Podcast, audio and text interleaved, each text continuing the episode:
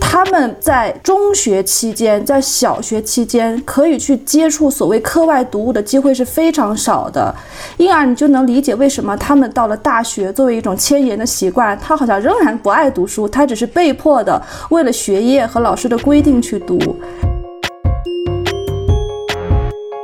说对道德判断的挑战，其实是在可以让你非常舒服的站在上面，就可以谴责该谴责的罪人的这么一个高台。没有，它是让你自己不停的去爬一个看上去根本就没有尽头的台阶。我并不因为你说你完全读不懂这个小说，就是用来让我读不懂的。你并不会因为你这么说，我就会觉得你的解读不好。这个其实也是一个你自己的经验，这也很重要。读不懂也是一种重要的体验。欢迎收听跳岛 FM，我是钟娜，我是肖一之。今天我们想聊一聊文学和道德之间的关系。在黑白分明的三观泛滥的今天，我们该如何阅读致力于描写灰色地带的文学呢？我们请来了张秋子老师，也是很多豆瓣用户熟悉的友邻安提格涅。他最近出版了文学讲稿《万千微尘纷坠心田》。秋子老师和跳岛的听众们打一声招呼吧。Hello，跳岛的听众们，大家好，我是阿秋。那秋子老师现在是在昆明的一所师范院校教授外国文学，是吗？嗯，对的。前段时间看到，就是你为古语实验室写了一篇非虚构。然后分享了自己在疫情期间网络授课的一些观察和感想，就是疫情期间家成为生活和学习的这种双重空间嘛，然后你就得以看到很多学生的生活的一角，我觉得这种经历还蛮独特的，能不能先请你分享一下自己回故乡任教的一个契机？这段经历对你作为文学的读者和教授者带来了怎样的影响？嗯。好，我是一六年毕业的。那个时候，因为我们老家就是在昆明，所以我就是要回来工作。当时很多的同学都不太理解。那个时候，大家好像还是比较沉迷于那种一线的叙事，就总觉得，哎，你博士毕业了，你应该还是要去北上广，像肖老师讲的，去北上广才行。你怎么要跑到那么偏僻的、那么边远的一个一个城市去？但是当时没有考虑很多，所以一开始来工作的时候，仍然是抱着一种。种好学生的思维方式没有转变成一个好的老师的思维方式，那个时候也是会比较鼓励大家啊，你要多读书，并不去考虑为什么你不爱读书了，只是一味的像当年自己那样的去鼓励别人，你要多读书，你不读书就是不好的，或者你要考研，你一定要去北上广的城市去看看那种大城市的生活。你不能永远窝在这里。当时其实是一个非常简单的学生式的思维，但是慢慢的随着工作的展开和学生接触的越来越多，我就发现这种思维可能本身是非常有问题的。我们是一个地方的师范院校，因而我们的生源可能和九八五、二幺幺的学校是不一样的，应该是百分之九十以上的同学是来自于云南本地的农村乡镇这样的学校，所以。他们在中学期间，在小学期间，可以去接触所谓课外读物的机会是非常少的，因而你就能理解为什么他们到了大学，作为一种迁延的习惯，他好像仍然不爱读书，他只是被迫的为了学业和老师的规定去读，这是一点。第二点就是他们作为师范生，他们的一个人生的目的其实已经被规定了。绝大多数人是要回到他们生长的土地上去当一名小学语文老师和中学语文老师，所以当你在用你的那种学生式的思维去鼓励他们啊，你要去大城市去见世面，你要去读研，最好能出国，你就会发现，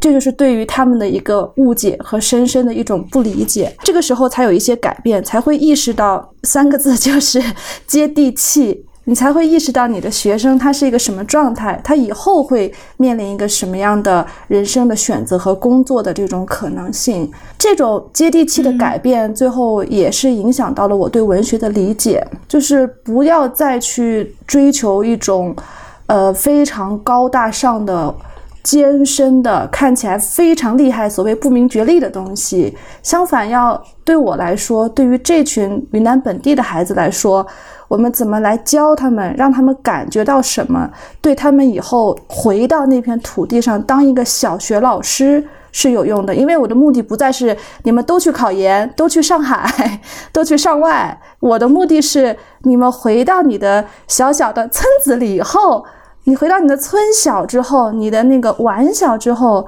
你四年学到东西能做什么？所以这是我自己一个接地气的转变，也是我从学生身上习得的、感受到的要接地气的一个转变。肖老师之前也在豆瓣上分享过你的感想，就是你执教之后的感想，能不能跟我们也讲讲你在一线城市教授 外国文学 给你带来了什么样的冲击？不是，我是不是要先要澄清一下，我对一线城市没有什么特别的爱好。其实现在已经差不多也教了五年书了，然后你会意识到，教文学这个事情有两个教法，或者我觉得就是任何一个老师都有两个教法，一个就是你单纯的把它作为一份知识灌输的非常熟悉的一个操演，就一套流程，然后每年再重复一遍就可以了；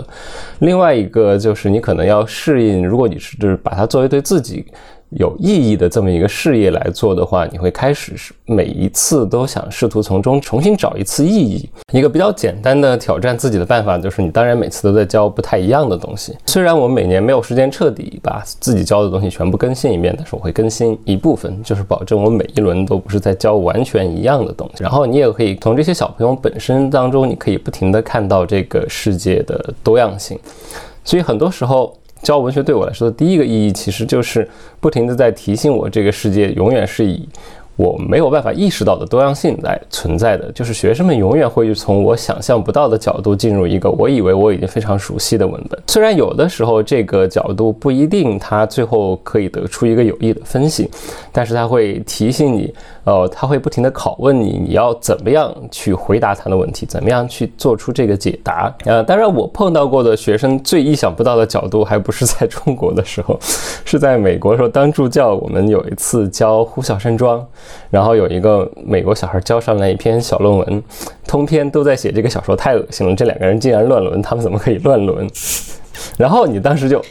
呆住了，然后你就想，哎，这个 你要怎么样跟他解释这个这两个人亲戚结婚的意义在什么地方？当你意识到有这样的角度之后，其实很自动的，你就会开始重新审视自己的视角和位置了。你会开始不停的问自己，我之前认定的一些东西，我的观点，它到底是不是就像我觉得这样，它是一个天然成立的这么一个东西？最重要的是，可能我会觉得，作为一个老师而言。呃，你在教文学，你想要做到一个什么样的东西？就是说每一轮想要去找的那个意义，就是我会试着想要做把阅读这件事情。刚刚秋子也提到了，就是打破文本，要做接地气的阅读。而我可能会要换一个说法，就是我会试图要做的事情是让学生会愿意对文本打开自己。就是对于我来说，最后我发现这是一个文学界或者文学研究界，至少学术界很多年都不提的话题。呃，我们已经很久不提把文学作为一个艺术作品来阅读。当你面对文学作品的时候，你首先要做的事情是发现它的这个美学意义，然后在这个美学价值面前，你先停止自己的所有判断，而是把自己对这个文本打开，最后愿意让文本来影响自己。然后这是一个我会觉得比较深刻的和文本交锋的状态。当然，这是肯定是一个很难的状态，因为呃，这个会。取决于学生自己的人生经验和体验，还有他对文学的敏感度。我能做的事情，可能也就是不停地追问，不停地设置问题，不停地逼着他们：为什么？你为什么会这么想？阿秋老师在教授的时候，有没有也是被学生的一些视点、一些视角所震撼，然后让你自己改变了你的想法的？这个是肯定的，因为我也常常说，就是文学的解读，它实际上是不存在正确答案的。只要你能自洽，它就是一个制造意义的一个过程。刚肖老师举的那个呼啸山庄的例子，特别让我想起，就是伊格尔顿在那个文学读法的开篇，他就记录了。一段几个学生在聊天的内容，你乍一听好像他们在聊一个八卦，谁又和谁好了，然后谁又和谁分手了，这个男人怎么这样？但是你再一听，哦，原来他们在聊呼啸山庄的内容，就是他把这个一个文本的内容解读成了一种现实生活的八卦，这可不可以呢？其实我觉得是完全可以的，因为每一个读者他的那个阅读的储备量。他的解读的方法，他个人的经验是不一样的。有的读者他就只能解读到和他自己的生活相关的，比方说恋情啊、狗血恋情这个层面，这也是完全可以的。但是如果一个读者的储备是比较多的话，他就能调动他的各种的资源，他的蓄水池，来反过来辅助他进行解读，就会出现我们在课堂上特别容易看到的“一加一大于二”的情况。嗯，其实我在我的书里也写到了很多例子，都是我们在上课的时候讨论到的，就是学生给我的这个新的一些视角，这视角可能是我们自己执迷或者沉迷于你在你自己原先预设的某个视角之内看不到的。包括今年在写这个小说讲稿，每节课让同学读一篇短篇小说来讨论，我就发现。当我们有这么一个契机来认真的读一遍小说，再拿出来讨论的时候，人的那种多元性，刚刚肖老师也说，这种多元性，那种思想多元性是非常丰富的。有时候他好像看起来只是一个深浅的不同，像有一些同学他读了某个现代小说，比方说格里耶的小说，他觉得啊完全读不懂，这种小说写出来就是让人读不懂的，这也没有问题，就是你到这点就到这点。但是有的同学就能解读出很深的东西，把后面的神学思想啊，什么三位一体的东西全部解读出来，这个也是我乐于见到的一种多元性和丰富性。我并不因为你说你完全读不懂这个小说，就是用来。让我读不懂的你，我不并不会因为你这么说，我就会觉得你的解读不好。这个其实也是一个你自己的经验，或者说你自己的一个感受、知觉的一个东西，这也很重要。读不懂。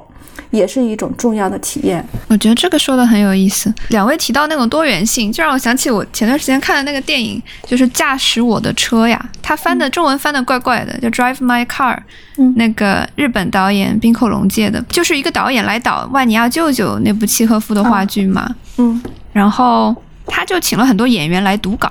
那个状态，我就觉得其实挺像一一堂文学课，就是每一个人用不同的声音来演绎那个文字。其实，在看那部电影的时候，我就经常想起阿秋老师这本书，因为你在里面也提到所谓的生命化的阅读嘛。嗯，我觉得这个描述非常的准确。包括肖老师也提到，是让学生来，让读者来向文本打开自己。两位的观点有点殊途同归。的这个意思，其实还挺好奇，你们两位自己作为读者的时候，比较深刻的那种生命化阅读的体验是什么呢？我觉得很重要的一个事情就是，虽然这个名字可能会起得很高大，不论是说生命化阅读，还是对文本打开自己啊这样的说法。但是它其实最后落脚到那样的时刻，其实都是蛮细碎的这么一个时刻。我一直挺喜欢沃尔夫有一个比喻是什么东西呢？他会觉得我们人的各种各样的经历，我们经历过的事情都是记住的，而且都是是潜存在我们的意识之下的。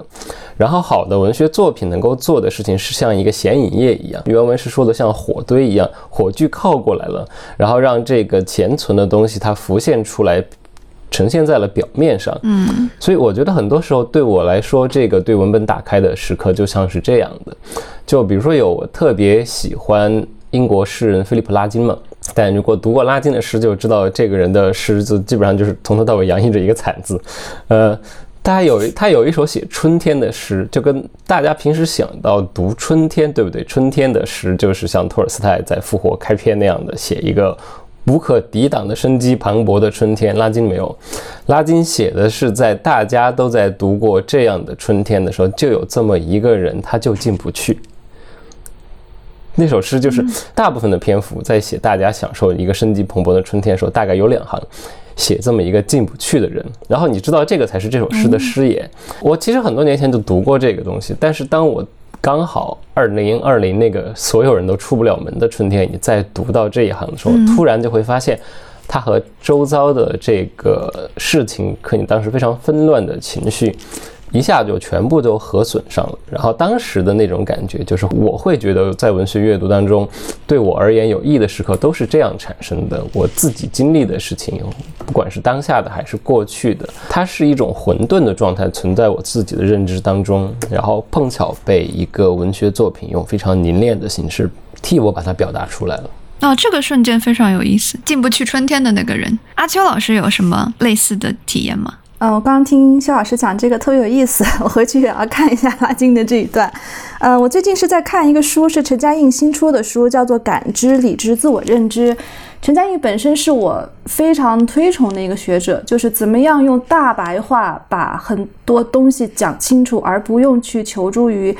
呃，理论的这么一个学者，他在里面提到了两个概念，一个是感知，就是我感知到什么东西；一个是理知。很多时候我们在阅读文学的时候，有一些点啊，可能你觉得你是特别有感触，但是也许那种感触并没有经过你的经验的论证，你只是在一个理知的层面上知道它。呃，我自己的经验就是，我之前读那个莫里亚克的一个小说叫《台雷斯》。读的是痛哭流涕，因为这里面塑造了一个女性，这个女性她受到的那种婚姻和这种生育的束缚，所以小说的开篇就是在讲她怎么逃出这种束缚，一个人驾着马车在路上走。他打一个官司，而那个官司离婚的官司，在当时来说是不可思议的。整个就讲他自己的一种心路历程和挣扎。其实我当时并没有婚姻和生育的这种经验，但是我已经被预设了一些女性应该独立的经验。这个其实是属于理智的状态，就是现在的一些流行的理论，比方说女性主义会告诉你啊，我们要去对婚姻保持一种距离，或者要去拒绝生殖等等，要保持一个自我。它会有很多比较比较极端。般的这样的说法，所以我当时是很认同这种说法的。再包括去看了波伏娃之类的，就非常的认同。但是这时候的认同其实是一个理智层面上的认同。当我把这种理智层面上的认同。投射到我阅读的小说中的时候，这个女主人公如何勇敢地离开了她的婚姻，拒绝了她的这个孩子，摆脱了那种生殖的圈套以后，她的这种勇敢让我特别的感动。可是这个时候，我的感动其实是一个理的层面的抽象层面的感动。后来，当我自己重新真正的有了这种婚姻的经历，有了生育的经历之后，我才发现。其实并不是小说里描写的那种状态。我之前的痛哭流涕，其实是在一种抽象层面上的理智的感触，并没有经过我真正的经验的感知的认识。所以，当我有了真正的去结结实实的生活的经历之后，我再去看那个小说，我就发现它有些地方其实写的是比较的硬吧，就是比较的坚硬，它并没有真正抵达。一个女性，她对于生命、对于生育、对于爱欲这些东西的柔软的思考，她用一种鲜艳的立场来代替的那些思考，所以这是我一个从理智的感动到感知的认识的这么一个变化。嗯，这个很有意思。其实我们大家读文学肯定会读到对冬天的描写嘛。嗯，但是。因为我长在一个基本上冬天也不下雪的地方，然后是等我到了美国之后，纽约每年都会下两三场大雪，然后经过了这个雪的摧残之后，我再去读托尔斯泰有一个短篇叫《主与仆》，然后就讲风雪夜的时候，一主一仆赶马车上路，然后最后。嗯，我就不剧透了吧。反正最后遇到了 一一个悲剧吧，一个悲剧结尾的一个故事。但是它里面就对人物从一个暖和的驿站或者说客栈走出来的那一个瞬间，寒风把人整个都皱缩起来的那个那个瞬间，我读到了之后，顿时就觉得很悲剧性。我就觉得很神奇，明明是作家只是在写一个东风，一个。一个大雪天，但是却能写出这种命运感、这种存在感，我觉得这可能也是就是所谓的感知之后才能够升华的一种体验吧。我也想插一句，这个温度，因为温度其实是我在做小说细读时候非常关注的点。嗯，刚刚我们钟南老师说了那个呃托尔斯泰小说中的温度，还有一个也是我之前读那个安娜中读到的。我们会发现，小说家他那种精确感，他恰恰不在于描写什么人的脸啊、人的行动啊，他有时候恰恰在通过描写那种温度的差异、温差来传递一些更深的东西。像在《安娜》里面，女主人公安娜，她当时决定要去。再次的去找到沃伦斯基的时候，他们有一个场景是两个人在火车上相遇了。当时是俄罗斯下了大雪，外面冰雪连天，非常冷，但是车厢里很热。其实热的人出汗，脸都红。这个时候，安娜再一次的见到了之前在火车上见到那个让她魂牵梦萦的男人。这个时候，她那个她的那种冷热的交击，我觉得非常能够传递出人心里的那种澎湃的感觉来，那种情欲的那个激荡的感觉。还有像《包法利夫人》里面也写冷热，也是恰恰在这种情欲激荡中，这个包法利夫人刚刚受到了罗多夫的引诱，其实内心也是。情欲汹涌的、很热的一个状态，但是作家他不会顺着来写，他不会写这个人外面也很热，内心也很热。他说了一笔很闲，看上去是个闲笔。他说天上飘着几点雨，星星点点的雨，然后落在了包法利夫人的这个手臂上，他就裹紧了他身上的那个毯子。这其实是一种掩饰，他可能是要用这种冷让自己冷静下来，不要一下子就扎进去了。但是可能他做不到，因为我们看到后面他就。非常自如地投到了罗多夫的怀抱里，所以冷和热这种外界的自然的表征，它特别适合，也经常被作家们用来描述人内心的情感的思想的一个变化，这些特别有意思。我自己读小说，我就特别爱读这些细节。嗯，对我其实就是先读了阿秋老师的那篇小说的物理学，对，然后才找到你那篇文章里对冷热呀、对光影呀那些解读都特别棒。特别有意思。刚才其实刚好肖老师提到，美国的学生也会用这种所谓的 PC 啊，或者说三观的方式来阅读。比如说像《呼啸山庄》这样的经典著作嘛，一开始我是在想，是不是因为越来越多的年轻的读者出现之后，他们受到的教育呀，会让他们有一种三观审查式的阅读方法。但我后来又想，我在小时候翻爸妈那一辈的老书的时候，序言里经常会写这部作品揭露了资产阶级的黑暗啊等等，我就在想。三观的审查式的阅读，某种程度上是否是一种阶级解读、这种粗暴式解读的一种延续？两位对这个是什么看法？你们觉得我们的阅读和应试教育存在着怎么样的一个问题？对于中国的英文系来说，很大的程度上是你要怎么样让学生真正的在好好学英文，而不是在浪费时间这个问题上。就刚才我举的那个例子，是因为是美国人嘛，这是他们的中学语文教育的问题。然后说到一个更广泛意义上的这个三观审查的一个问题，我有一个理论啊，就我可能最近我都一直在扮演一个乐观主义者的态度，就是如果碰到这个急着下判断这个事情，可能它不是一个特别大的问题，因为这个可能很有可能就是这个当时发这条弹幕或者刷这条短评的人本身他自己的阅读储备。就停在只能做三观判断这个阶段，然后其实你回去看各种，比如说豆瓣书评呀、影评啊之类的也好，你其实会经常发现这样一个事情。因为这两天在家里疯狂翻译，然后为了开始调剂，我又开始在看各种各样的呃原来看过的电影。然后那天吃饭的时候，把《投名状》又拿出来了再看，然后当时边看就边觉得，其实这电影拍的还不错呀。我当年看的时候是为什么这么看不起他呢？然后我就跑去刷了一下豆瓣影评，然后豆瓣影评短评那个第一条就是我当年错怪了这个电影，我只是不知道十年以后的电影还有多烂。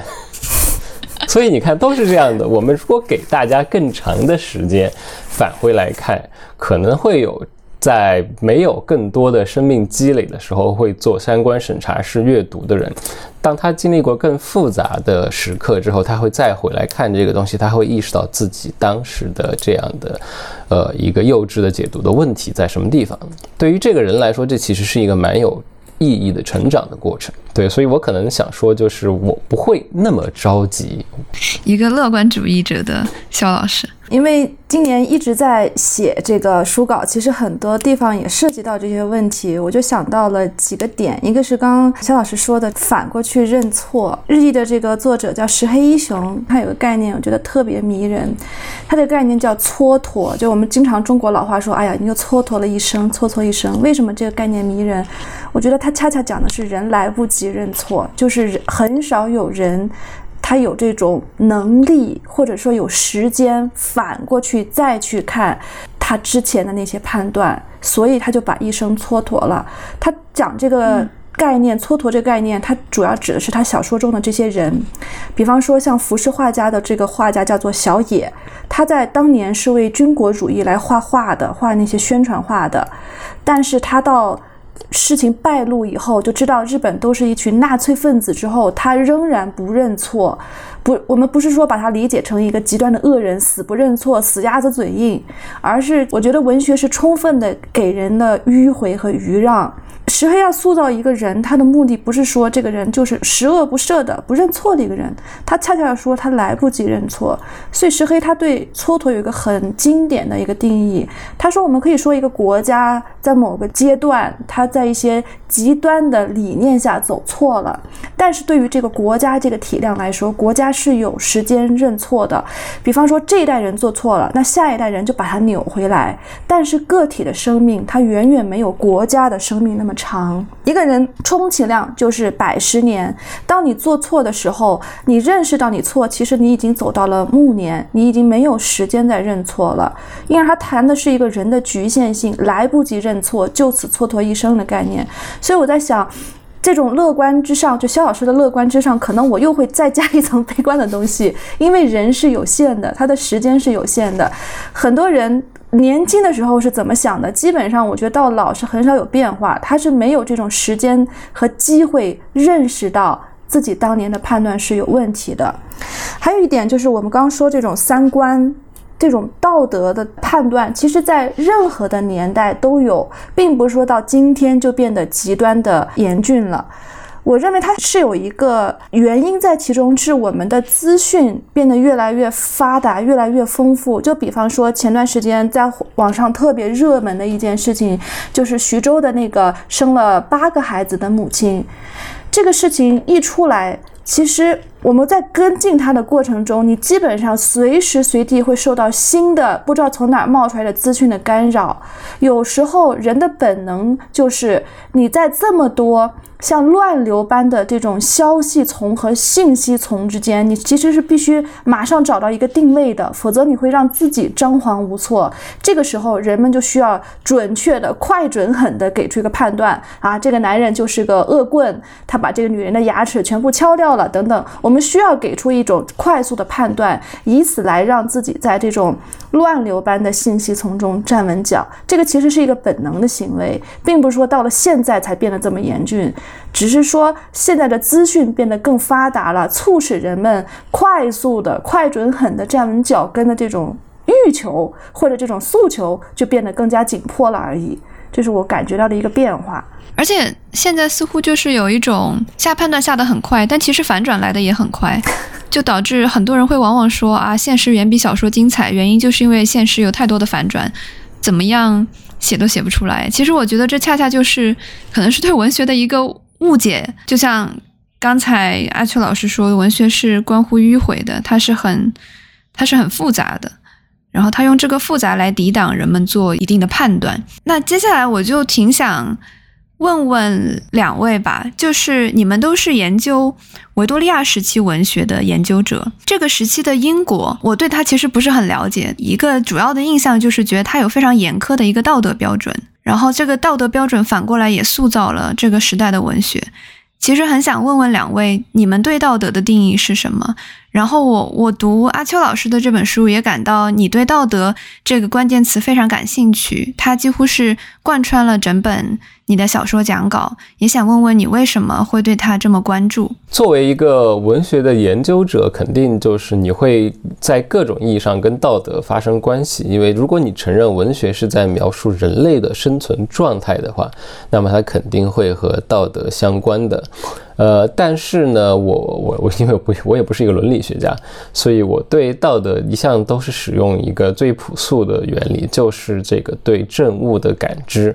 然后具体到每一个情景之下，什么东西是对的，什么东西是错的，然后是基于什么样的原因下的这个判断。就在美国的有一个导师之一，他其实是在研究十九世纪文学的伦理和道德的那个问题。然后他最喜欢提的这个问题就是，我们都非常习惯了的去看待，就是一种所谓的 prescriptive morality，就是这个你的这个道德感知是一个自上而下加给你的这样东西。尤其是生活在一个基督教社会里头呢，你有一个以上帝为首的这么一个套天国和神学体系，习惯了这样的一个道德体系之下的人，他会觉。得说，大家之前都对这一套东西有一个非常强的批判态度。你想要做的一个事情，不是看这个人他信奉什么样的道德，应该是看这个人他是怎么样用什么样的道德准则在生活，他是怎么样把这套抽象的体系搬到了他的生活当中，或者我们来说，他是怎么样在文学作品当中演绎一个抽象的理论，把它变成一个生活的体验。这个可能会是更有意义的一个解读方式，当然，这一切的前提都是在告诉你，下判断这件事情是要等到最后的。下判断就跟在用德文读东西一样，你一定要等到最后那个动词出来之后，你才知道这句话到底是什么意思。如果你提前做判断，那你就。其实就是一个不成熟的判断。如果你这个判断错了，不停的被反转，那只是因为你草率的做出了这么一个决定，你没有等到那个决定性的证据出现，你就做了这么一个决定而已。有没有什么比较具体的例子？比如说哪一位小说家，在你的印象里，他以一个比较个人的方式来处理了一个很抽象的一个道德？我现在想不起来一个特别抽象的道德伦理法则，但是可能可以讲一个比较具体的操作方式。英国小说家耶姆·福斯特，福斯特那篇小说《霍华德庄园》里头有一个角色，然后这一个角色后来他是这么一个，现在的不好听的话就是有点凤凰男的这种感觉，就是一个中下层阶级的男性，然后被卷入了一个他根本就不应该被卷入的世界。然后最后这个人，呃，还因为意外死掉了。我想说的是，福斯特在描述这里头的很多事件的时候，他从来都不只单独写一次，他会把同一个事件，然后通过不同的人物的角度都写出来。同一个事件，人物 A 的角度看完之后，你会在。当然不是紧接着，你会在另外一个地方，他会用另外的方式把它串联，让你意识到这是人物 B 对同一个事件的讲述。然后这样的多次讲述，当时我们上课的时候就会，我导师就会提到这样的。他当然他管福斯特这一派，他说他们就是真正的自由主义小说家，就是英文语境下那个 liberalism 自由主义的一个态度，就是你不能这么迅速的下判断，你要充分了解这个事物的各个层面之后才能这么做。那么对应到小说的叙。叙事策略当中，就是这个事情永远不会只讲一遍，它会不同的形式被陈述出来，然后包括像最后的那个责任到底应该要谁负责这件事情，小说选择了一个非常非常模糊的方式。呃，这个人是因为什么？好像是一是柜子倒下来压住那种特别重的柜子压住受伤而死的，但是小说没有写是谁把柜子推倒了，小说用的是被动语态。就好像这一切东西，他们就自发的出于一个虚构世界情节，需要自发的倒下来压死了这个人，但是没有说是谁推倒的，就是他把所有的这个判断的可能性都给你打开，然后你要根据你能够掌握的东西去下一个很难的判断。我觉得这个其实就是我们刚才有说的这个小说的迂回的，或者是小说对道德判断的挑战，其实是在这么一个地方，他不愿意说直接给你一个已经造好的道德结论，一个现成的，可以让你非常舒服的站在上面就可以谴责该谴责的罪人的这么一个高台，没有，他是让你自己不停的去爬一个看上去根本就没有尽头的台阶。嗯。那这个很有意思，感觉有必要回去重读《霍华德庄园》。阿秋老师呢？我们会发现。在我们自己研究的维多利亚时期，道德它实际上呈现一个双面的状态。一方面，好像大家对维多利亚的一个印象都是非常的严苛，包括我现在在翻译哈代的传记，他在发表那个德波家的台词，因为里面出现了一个女性，她没有结婚就失贞、被强奸这种情节。当时哈代投了三次稿，都是他已经那那三个出版社都非常熟的，都被拒了。最后他没有办法，他就只能把他的稿子拆开，把那些关键的章节给删掉，东发一点，西发一点，才把他们勉强发出去。所以德伯家的台词最开始不是成卷出版的，它是东一点，东一榔头西一棒子这样的，最后。风头过了以后，大家没有那么敏感了，哈代才把它重新攒起来，重新做成一个全书的样貌来出版的。一方面，我们好像看到大家非常敏感，但是另外一方面，其实我们又知道，嗯，维多利亚时代实际上是色情小说泛滥的年代。我记得王小波他在讲他去美国读书的经历里面就讲到，他可能是因为独在异乡太无聊了，什么书都找来看，甚至把维多利亚时期的色情小说都看了一个遍，因为非常有名。这个可能就给我们一个暗示，就是任何一个时代的那种道德观，它都绝对不是单一的或者单面的啊，刻板的，是从头到尾就是一个非常严肃的状态，它有一种另一面的存在。我记得福柯他在他的信史里面有谈到过这一点，就像。我们说中世纪，好像中世纪给你的状态也是一个性压抑的，不准谈这些东西的一个状态。但是福柯他就发现，在中世纪，一方面是禁欲不准你谈，但是另外一方面又在大谈这些东西。什么地方大谈？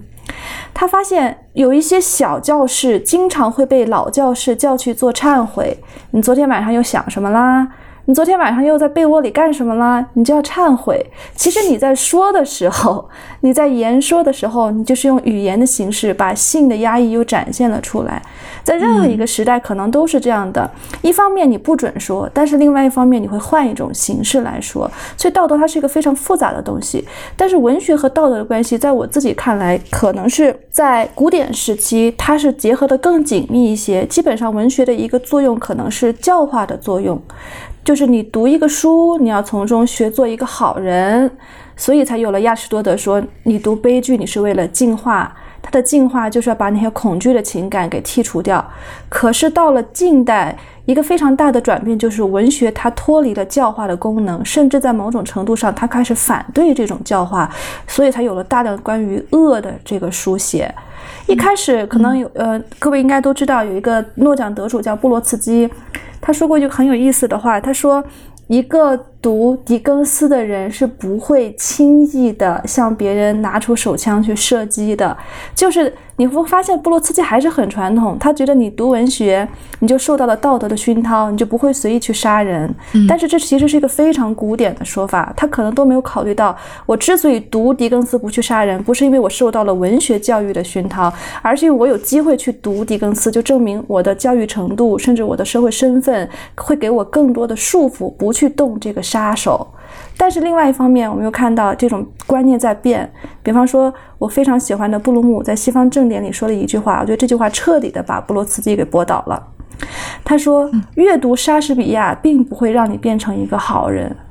”就是他完全否定了文学的教化的功能，因而它是有一个很大的变化。古典时代，人们相信读文学是为劝你向善，包括我们去看《金瓶梅》里面。这么多色情描写，但是每一小章的开头，它都要来首诗，劝你要做人，要戒淫欲等等，它都有一个这么样的一个套路。但是现在小说不会了，它脱离了。这就像卖香烟的在那告诉你吸烟有害身体健康。对 对对，对它本身是很矛盾的。但是到现在，大家连吸烟有害健康都不告诉你了，直接把烟扔给你了。这文学它已经完全脱离了教化的功能、道德的功能。还真是，阅读文学并不保证你就。是一个好人。其实房思琪的《初恋乐园》不就讲的这个事情？对，其实就是在质疑文学和人格之间的关系。因为的确，其实也存在好读者和坏读者。那也有人是就是理性的感知了，但是其实他内心并没有真正的内化很多文学想要传达的价值。那刚才阿秋老师也讲到，文学现在越来越聚焦于对恶的书写。的确，我们就是有很多印象，就是文学经常会描述犯错的人，描述被德者。就比如说出轨文学，出轨文学代表作《包法利夫人》、《安娜·卡列尼娜》、托斯托耶夫斯基这种谋杀爱好者。而且现在又出现了反英雄这样的非常流行的一种叙事，就包括之前电影《小丑》，就因为他想要试图唤起观众对小丑的一个同情，而引发了很多的争议。我就很想问问两位，你们是如何理解文学和错误和不道德之间的关系的。王尔德之前说，没有所谓道德或不道德的书，只有写得好或写得不好的书。你们同意这样的说法吗？因为也是我自己 写到的内容，我很感兴趣。这个这个话题就是文学和恶的关系。其实巴塔耶已经写过一个《文学与恶》，他给我了一个很大的启发。包括我自己在读很多古典的伦理学的著作，比方说那个伦理学，亚里士多德的伦理学的时候，我发现一个很有意思的现象。我是去年读的时候才发现的，就是不对称性，善恶的不对称性。我在读古典的伦理学著作的时候，我发现亚里士多德特别喜欢写善是怎么怎么样的啊，正义呀、友爱呀、美好啊，他会给你特别多的例子。但是，一到写到恶，他就不会给你例子了，他就说你不要去做恶。你不要去做卑贱的、令人憎恶的事情，但是他不会告诉你什么东西属于恶，因而这个不对称性就是指在很多传统的人文社科的著作里，包括在伦理学的著作里面，大家会花大量的篇幅来讨论善，包括善应该怎么样。但是大家虽然讨论恶，但是往往是把它作为一个善的对立面、善的匮乏面、善的脆弱面来讨论的，大家不会去给恶。具体应该怎么样？提供很多例子，因为害怕大家去效仿。但是在文学中特别有意思，文学它的这个不对称性就在于，尤其在近代文学中，它特别喜欢去展现这种恶。在某种程度上，我把它理解成是一个对传统善行的一种反思。因为我们的这个道德的发展是非常复杂，我也没有能力谈好，我只是从我自己的一些阅读经验和生活经验来谈传统的善。在很多哲学家看来，他是有伪善的地方的。你要做一个好人，或者说你要成为一个什么样的行为是善的。比方说，在尼采看来，他就觉得这些善背后其实都是非常虚伪的，都是。上等人制定的规则，然后下等人去服从的，他称之为是金发野兽去制定规则，然后下等的奴隶去服从的。我们就天然的认为这些东西是好的，因而现在的一个变化是，他希望把善和恶给颠倒，是因为很多作家觉得这种恶中才真正的含有一种善，它不再是由那些上等的精英所塑造的社会规则，它是由一种本能出发的，而不是。上流人制定的东西，这个里面存在非常复杂的一些变迁。嗯，我觉得大意就是在现代的文学中，善恶被颠倒过来了。因为很多的呃文学的作者认为，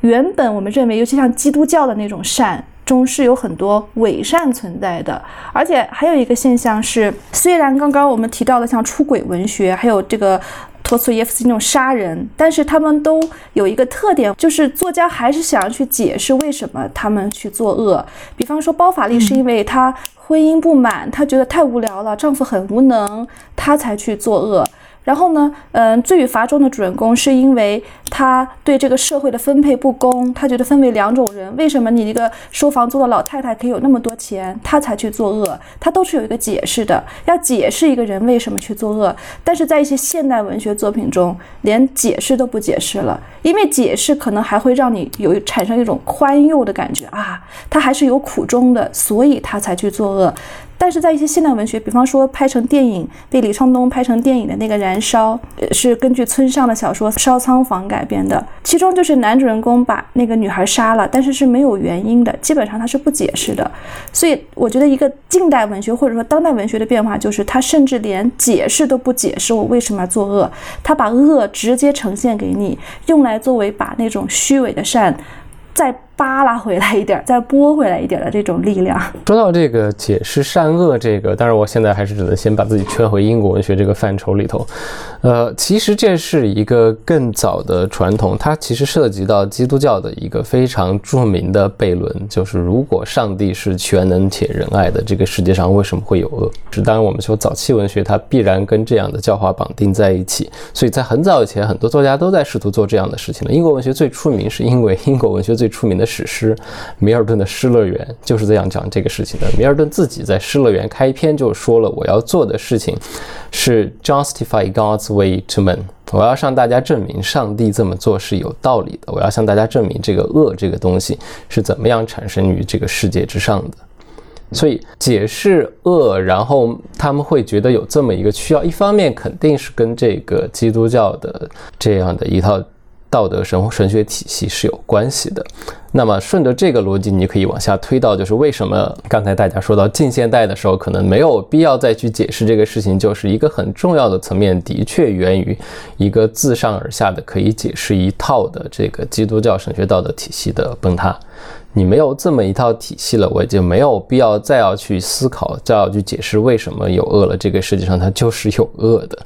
呃，当然还有另外一个层面，其实也是关乎于文学作品的界限问题。我是这么觉得的。就沃尔夫在他的评论《Modern Fiction》里头应该会提到这个问题，就是在什么东西，就是十九世纪的小说，什么可以写，什么不可以写，是有一个非常明确的界限的。小说有一套东西，英国人说的话叫。Proper stuff of fiction，这个东西是小说可以写的，这个东西是小说不可以写的，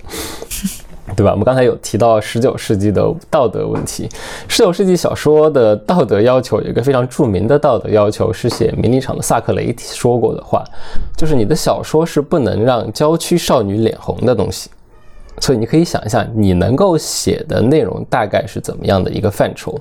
那么在这个范畴之内，即使你涉及了恶，你也是需要惩罚他，要谴责他，然后向人解释它是一个不可取的这么一套东西。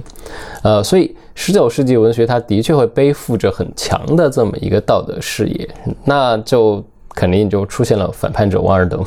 到十九世纪晚期的时候，当反叛者们出现的时候，他的那句话，王尔德的那句话，其实是必须要放在这个语境下来看的，因为王尔德要关心的其实就是后来伍尔夫会说的那套话。文学的界限问题，什么是可以写的，什么是不可以写的？如果我们要讲文学是求真的，它是要来反映生活中所有真实存在的东西的，那么我们生活在一个堕落有恶的世界里，为什么文学不能写恶？对吧？所以王尔德的这个问题，他其实是用他非常善于用的这样的。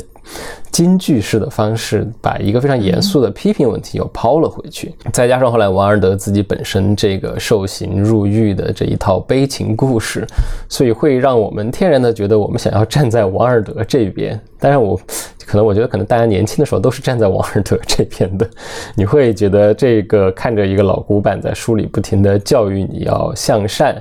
呃，是一件很难受的事情。就即使最伟大的作家。在做这个向你宣导、向你传教的这个过程当中，你都会让人有点疲惫。呃，因为我最近刚好又把《复活》再看了一遍，然后我就非常的 明白，就这本就是托尔斯泰的传道书嘛。你会不停的看着聂赫留朵夫，然后你看着这个人的挣扎，你知道，如果换成他其他的书，这个书肯定会千回百转更多。但是因为《复活》就是托尔斯泰的传道书，他要讲的就是这个人如何从沉沦的状态，然后做一个严肃的道德选择，要变成一个更好的人。对吧？你中间有很多时候，你以为这个人要啊，他要抛弃这个妓女了，他要不要去执行跟他求婚这个事情？他不要跟他一路去西伯利亚流放了，都没有，他都去了。他心中的道德声音在不停的鞭策着他，他到最后这个圣徒感太强烈了，反倒会让人读不下去了。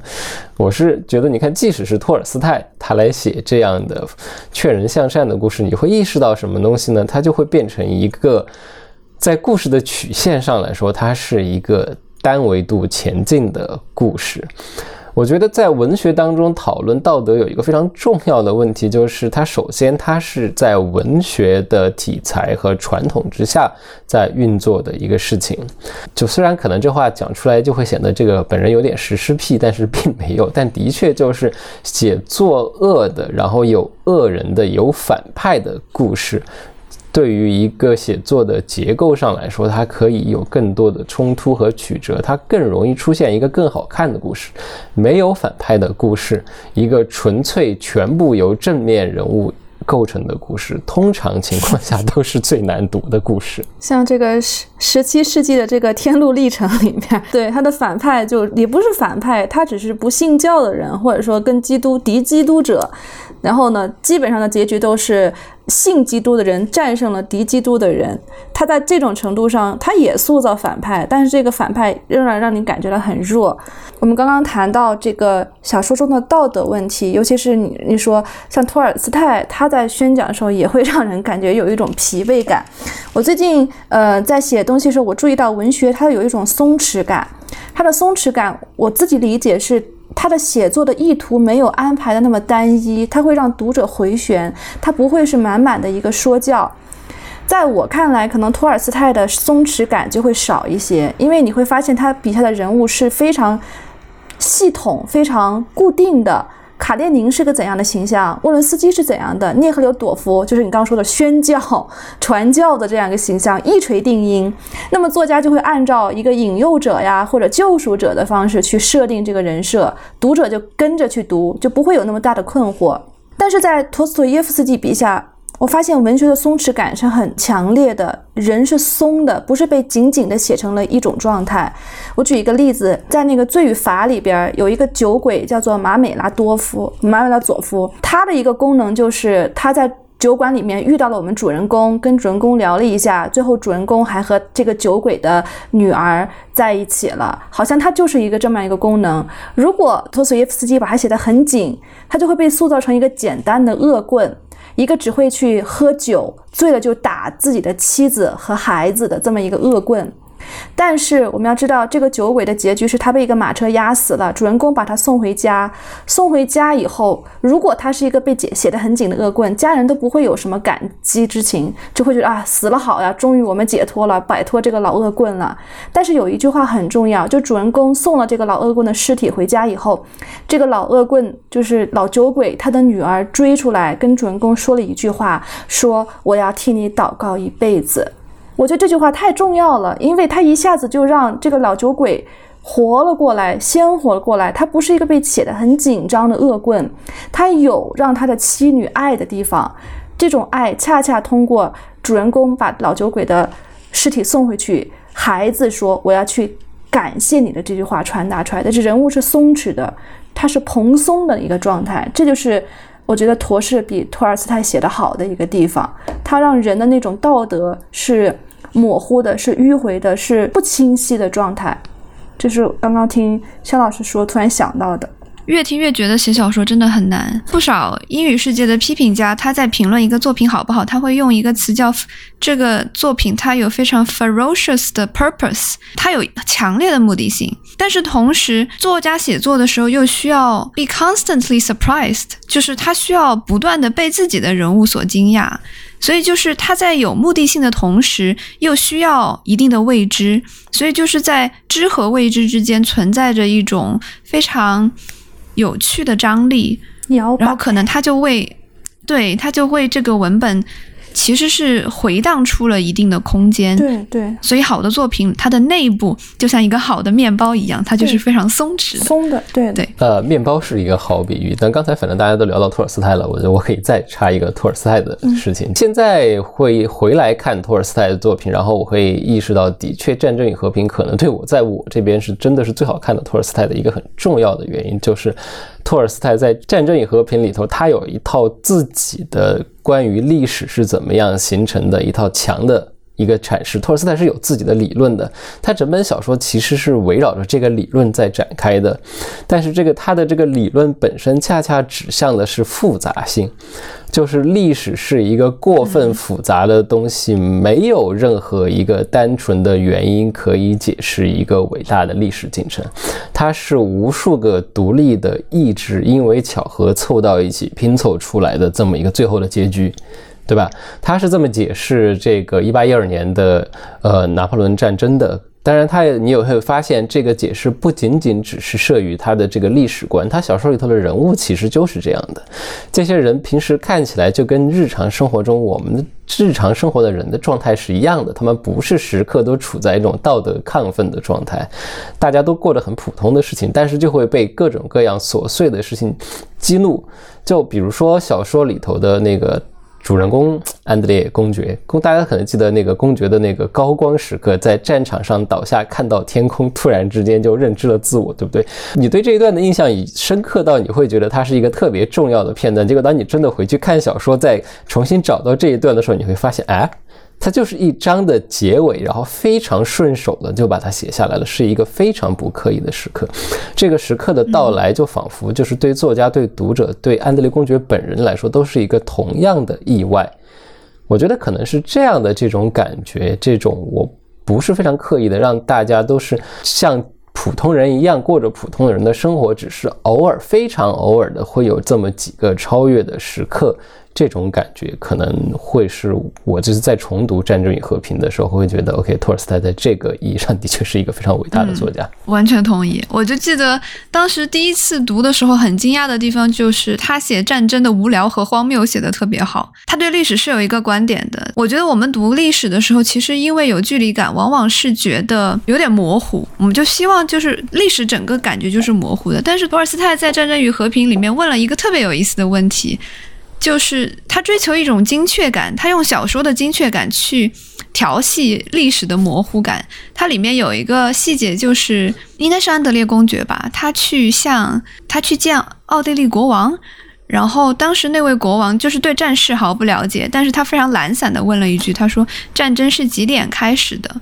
我当时对这句话的就是他印象太深了，对我来说是一个对我的历史观的再教育。就是意让你意识到历史真的是一张大网，我们看到的其实是很小很小一部分的漏网之鱼，呃，或者没有被网漏掉的鱼。我特别喜欢刚刚你们说到的这个小说是用精确来调戏历史的模糊，因为这个确实是很多小说家在做的。我今年还在处理一个问题，就是小说的虚构与真实之间是如何能达到一个非常精准的一个比例尺的。其实也涉及到这个小说和历史之间的一个关系，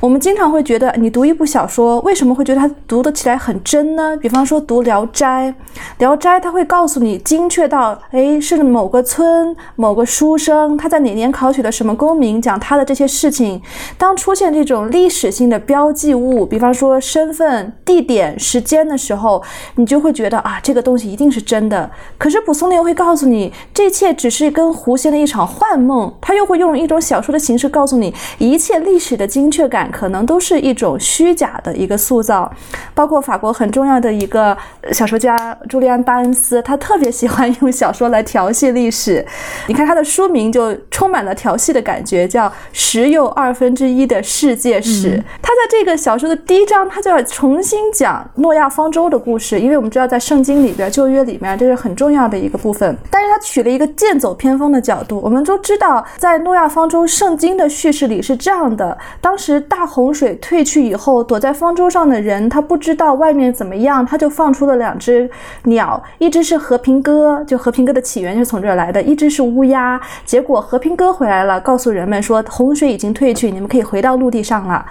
但是很有意思，巴恩斯就问。那只乌鸦去哪儿了？他就用你就装成了乌鸦的口吻在问，没有人关心这只乌鸦的死活吗？他就用乌鸦的角度重新讲了一遍这个历史。所以小说和历史它处在一个非常有趣的互动的张力之中。小说可能有时候，尤其是古典小说，它要经常套上历史的壳，表明啊我是很真实的呀。可是现在的小说，它恰恰。也要套上历史的壳，但它是反过来穿那个壳，它要告诉你一切的真实和精确之下，可能恰恰是虚妄，它也有一种变化在里边。不讲学院的那套东西，讲一个好玩的。呃，去年看到的有一个小说，应该中译本快要出了，英文名叫《When We Cease to Understand the World》。这个作者是一个出生在荷兰的智利作家，所以原文是用西班牙文写的。然后这个小说的大背景呢，就是是在写二十世纪初的那批量子物理学家们。它有一组核心的故事是关乎海德堡测不准原理的，就是这个因为观察者的存在，这个世界才被固定的那个故事，大家都很熟悉的薛定谔的猫也是从这里头出来的。我讲这个小说集的原因，是因为这个小说里头有另外一些故事，呃，也是当时的一些物理学家没有那么出名。名的。但是这些故事当中的所谓的虚构的成分可能非常非常的少。作者最后会在序里头会明确的告诉你，我的这一篇小说里头，除了一段话是虚构的以外，其他全部都是来自史书的。然后这样的一个小说的构成就会非常挑战你对这个所谓的真实和虚构之间的界限。然后你这个时候去想到的就是小说的虚构性到底源自于什么？或者当你意识到在这个地方小说的虚构性其实源自于对历史素材的裁剪和编排之后，你你的下一步马上就是跨到那么历史的这个历史叙述的真实性和这个小说的虚构性是不是其实是同一个东西？我们是在。构建一套叙事，对不对？当然，这个其实是九十年代历史学家们他们讲原历史的时候已经讲过的一一个话，就是把历史本身也视作一场叙事来处理。对，我就在想，通过对真实材料的一个把控，然后让叙事有了一个形状，其实就间接的表达了这个作者的观点和立场。这种叙事究竟在多大程度上是可靠的，多大程度上是真实的？其实。不光是叙事，我觉得其实很多小说家他自己，哪怕这个是他创作的这个作品，他都不一定能够和自己的作品契合，因为哪怕他是用自传性的写作，他对自身的生命材料的一个塑造和扭曲，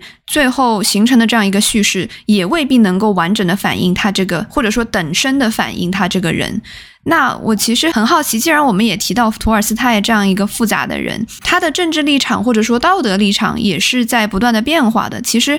呃，我就蛮想问问两位，我们该如何理解作者和作品之间的一个缝隙？就像布鲁姆说，呃，阅读莎士比亚的人不一定是一个好人，那么其实写出莎士比亚作品的人，或者说写出杰作的人，也不见得是一个完人，一个好人，对吧？阅读文本的时候，做文本细读的时候，基本上是不会去考虑作者的生平的。这学期我一直在做小说的精讲，我上课就是每节课会拿一个印一个小说，人手发一份，直接去读。我基本上不会对。这这个作者有任何介绍，我最多说他是哪个年代的哪个国家的人。我们现在读的这篇小说是从他的哪个选集里出来的，所以我自己在做小说解读的时候，我基本上是要把作家的背景性的、生平性的，他甚至什么道德观啊什么，包括我们说好像是奈保尔他还家暴这种事情，我们都不会讨论的。这个不是我对文本的兴趣所在。当然，古典时代的人他会更强调。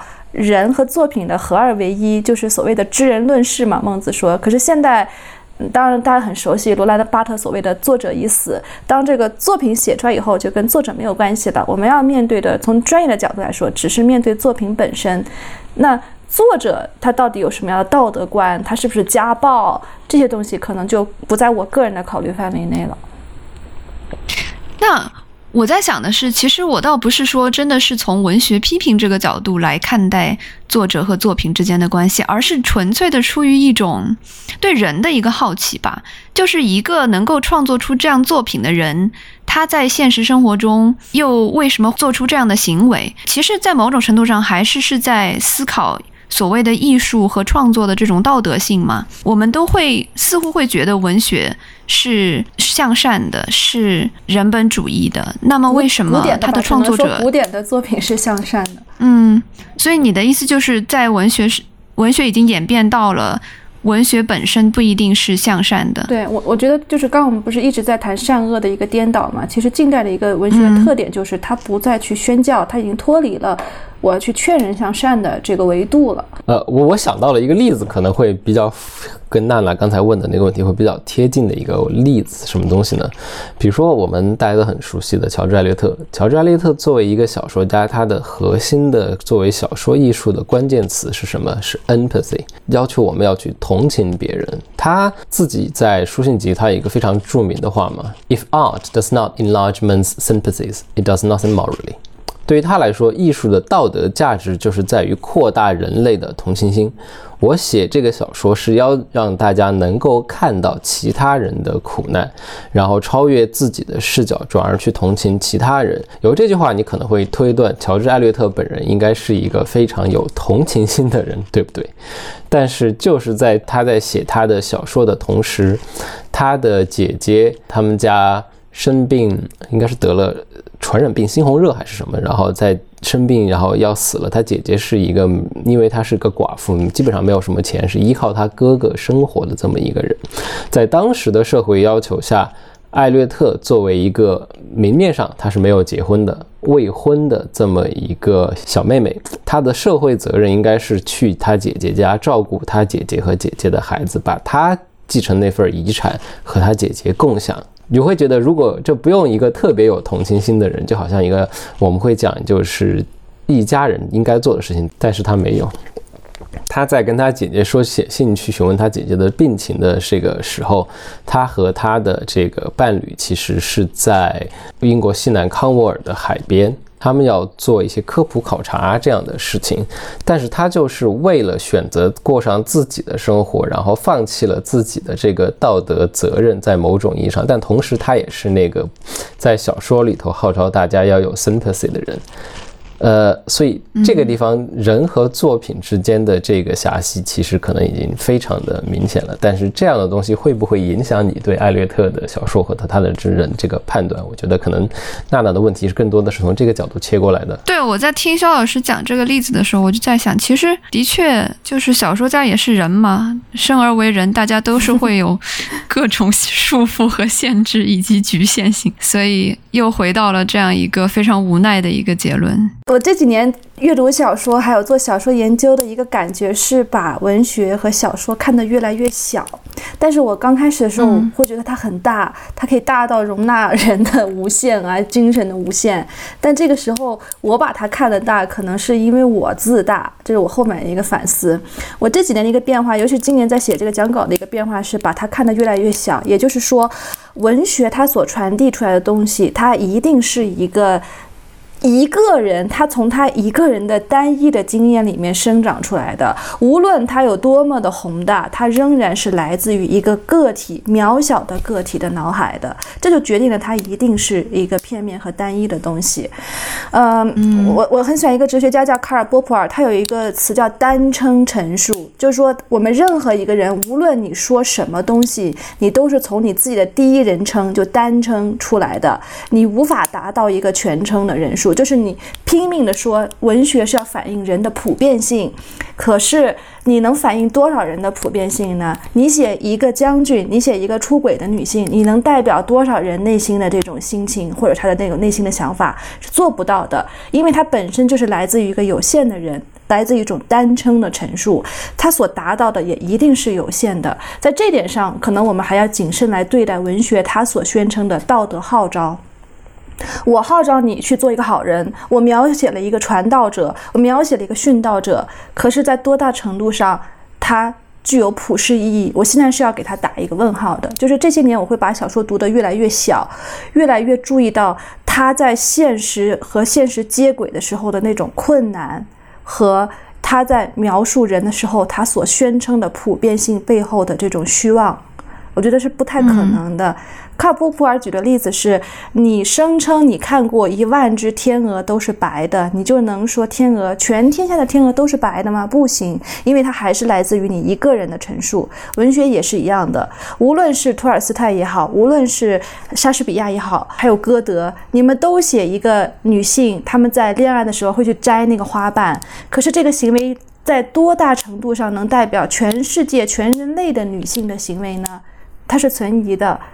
因而，嗯，我还是回到那一点，就是有时候把文学看小一些，也不要觉得他作品中宣称你要去同情人，然后作家没有做到，好像是有分裂的，因为他就是一个非常有限的人写出的非常有限的东西来。我在想，对我们可能的确存在着一种对作家的造星运动，然后会很容易让人抬高文学，但同时社会上有很多，就是很多人还是会觉得文学无用嘛，因为写作不赚钱，所以又会有一种贬低的心态，其实还挺尴尬的。文学就夹在这种过于崇高又过于贬低。当然，其实不光是文学吧。对，呃，刚才这个话题，亚秋刚提的这个，我有一句话可以讲，就是我觉得这个这是一个非常好的一个视野，就是我们会你需要不停的提醒自己，就是，呃，你其实读的不是神谕，你读的是和你一样的，就是在这个。困在这个不完美的世界上，以一个非常有限的视角看待这个世界的人。当然，不光是文学，其实所有的写作者都是这样的。一旦你抛弃传统宗教时代的那个受神所束，你只是为神灵录言的这样的一个写作的态度，你会发现，所有的人都只是在用自己这个非常有限的视角，在试图理解一个你其实可能永远理解不了的东西。呃，我特别喜欢的那个威廉英国评论家，就是后来在中国教过很久很久书的燕卜孙。燕卜孙在有一本书里头，他是他是在黑理论家的，但是我觉得这句话可以适用于所有的写作者。他说，理论家常常有一个幻觉，就是觉得他们自己不是在这个世界上的，他们是站在这个世界之上，在呃指挥一切，在这样嗯挥斥方遒、指点江山的。但这只是他们的一个幻觉。所以我觉得这个可能会适用于所有的，呃，写作者，大家都是困在这个世界上的人，没有人是可以得到这个超脱人世的，站在上面一览众山小这么一个全局画面的。嗯，就就好像康德那个比喻嘛，你是没有办法揪着自己的头发把自己拽离地面的。感觉我们刚才的对话达成了一种。对 作者和读者的 mercy，就是那种大家都变得非常的、非常的宽宥。大家不要太着急，不要太，就是有的时候你会懂得为什么大家会急着想要在不光是说文学或者阅读里头去找到一个。呃，很多时候未见得是一个特别说解释生活、解释世界的这么一个大道理，而是说需要一个准则，而且是需要一套好像是一个秘诀一样的这种东西。它好像我学到了这个道理，马上就可以投入实践，可以把我们的生活整理成怎么样的一个形状。然后你会意识到，哎，等一下，这套话好像很熟。然后你再仔细想，哦，这不就安利吗？对不对？很，因为 人类他就是有这么一个心理需求，我需要有一个东西来帮我把这个生活整理成一个什么样的可以掌握、可以把握的这样的一个形状。但是我觉得，可能对于现代人来说，这是现代人的一个永恒的道德困境，就是你一旦你成为了一个现代人，一旦你接受像托尔斯泰说的这个，你的生活是有无数多复杂的原因，在偶然性的运作下偶然创造出来的这么一个东西之后，你很难去面对。我觉得不是所有人都可以坦然面对你是偶然当中的一个成果这件事情。大家还是会喜想要去抓一个必然，抓一个这样的一个因然的结构来帮助你理解这个世界。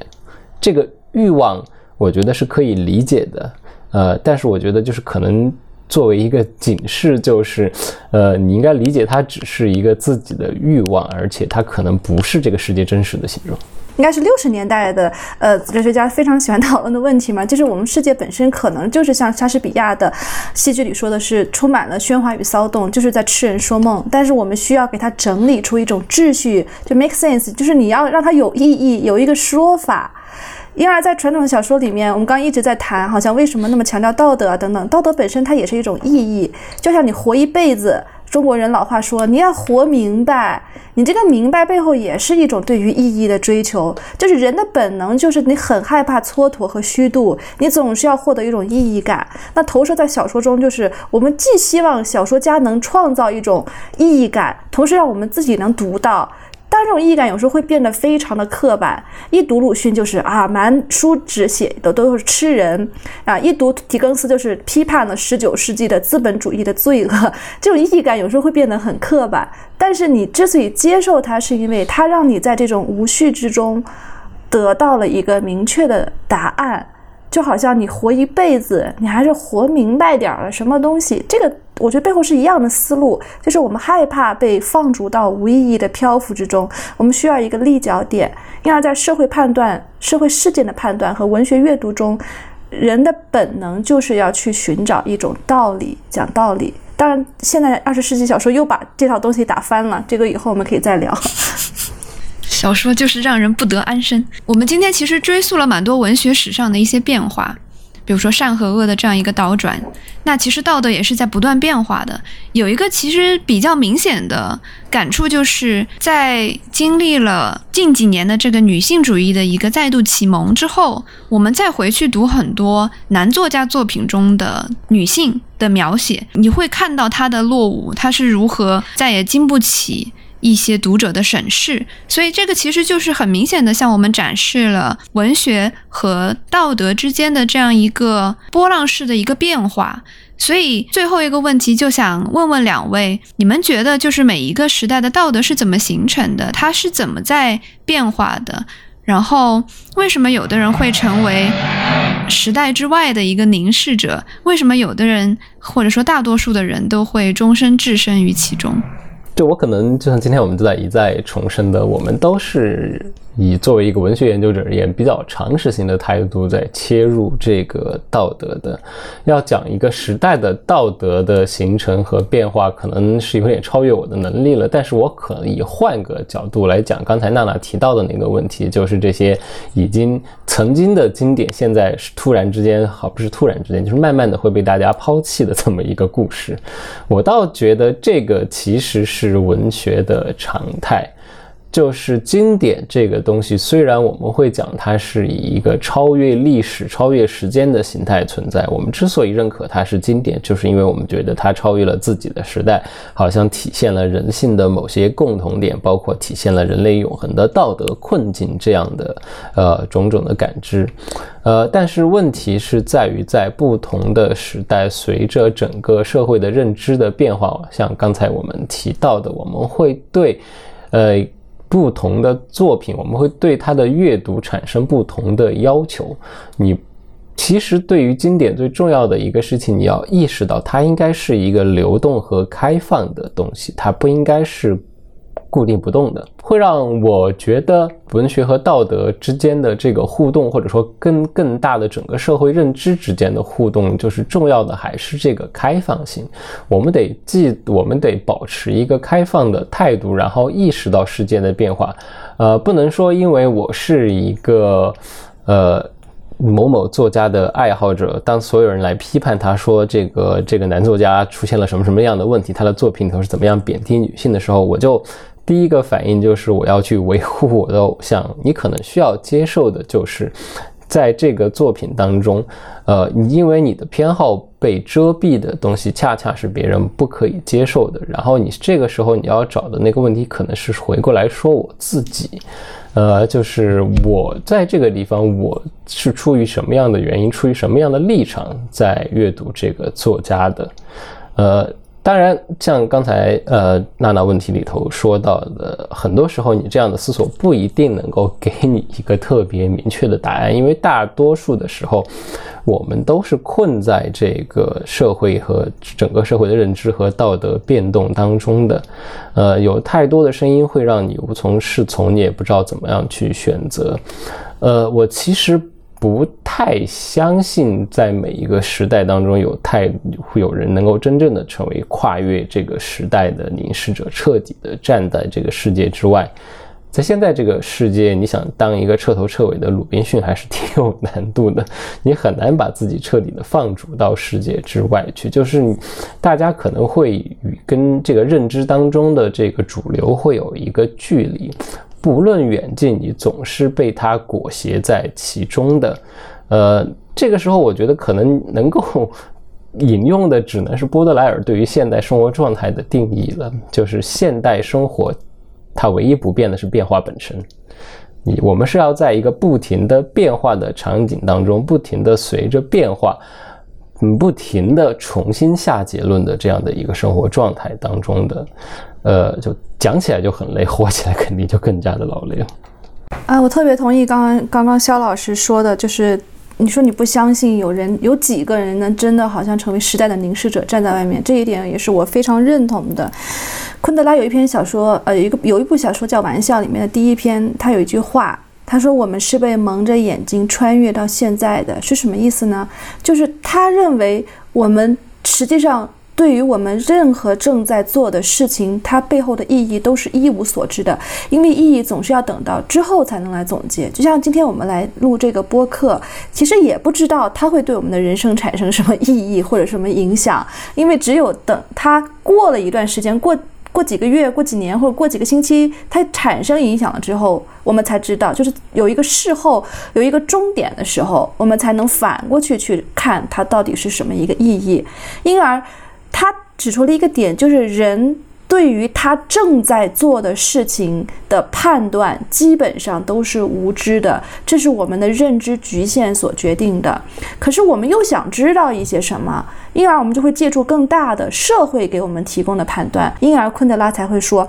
我们都是被蒙着眼睛穿越到现在的，像尼采那样的把眼睛上的眼罩给解除掉，然后清晰的指明他现在正在做的这个事情有多大的重量，这样的人可能太少了。我们还是始终是受制于这个时代，受制于我们的认知的这种固定的范畴的。那节目的最后，请两位为跳岛听众们推荐一本书吧。今天要给大家推荐的其实是一个稍微老一点的东西，吴金亚·伍尔夫的《普通读者》第一集和第二集。这两本书的特殊之处就在你在这里接触到的不是单纯的小说家伍尔夫，其实是书评人伍尔夫。在伍尔夫成为职业小说家之前，他有很长的时间一直是给《泰晤士文学增刊》做书评人的。